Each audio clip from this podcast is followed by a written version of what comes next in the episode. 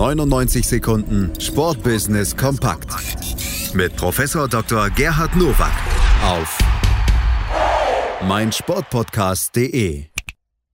Da sind sie wieder, die 99 Sekunden Sportbusiness kompakt von und mit Professor Dr. Gerhard Nowak von der IST Hochschule für Management in Düsseldorf. Heute mit diesen Themen. Herzlich willkommen zu den News to Use aus dem Sportbusiness. Auf dem Herbstseminar des Freiburger Kreis der Arbeitsgemeinschaft größerer deutscher Sportvereine kritisierte der Vorstandsvorsitzende Boris Schmidt den DOSB scharf. Es könne nicht sein, dass gerade in der Hochzeit der Pandemie der DOSB die rund 170 Mitarbeiter in der Frankfurter Zentrale in Kurzarbeit schickte, während Sport Deutschland brennt. Unverständlich sei, dass der DOSB dies in einer Pressemitteilung mit einem verminderten Arbeitsanfall begründet. Zudem kritisierte Schmidt, dass der Vorstandsposten für Sportentwicklung ab dem 1. Dezember unbesetzt ist.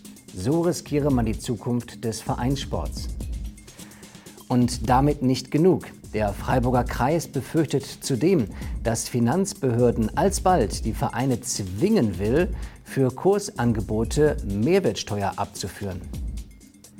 Die Stadt Hamburg will den finanziell angeschlagenen Fußball-Zweitligisten Hamburger SV helfen und ihm das Grundstück mit dem Volksparkstadion für 23,5 Millionen Euro abkaufen. Der Club erhält im Gegenzug ein Erbbaurecht mit einer Laufzeit von mindestens 2087. Das berichtet der Sportinformationsdienst. Die Hamburger Bürgerschaft muss dem Deal noch zustimmen. Nein, bitte nicht, liebes Stadtparlament in Hamburg.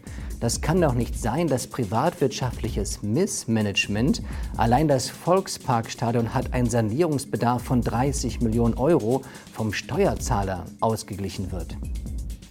Vom 3. bis 6. Juni 2021 findet in Bochum die vierte Auflage der Ruhrgames statt. Als zentraler Standort wurde das Areal rund um das Vonovia Ruhrstadion ausgewählt. 5600 Sportler aus mehr als 40 Nationen nehmen in 16 Disziplinen an dieser internationalen Veranstaltung teil.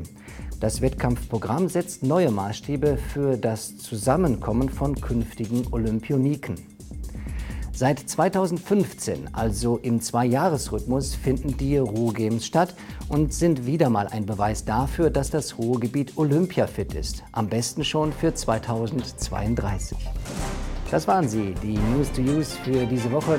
Ich wünsche Ihnen gutes Sportbusiness.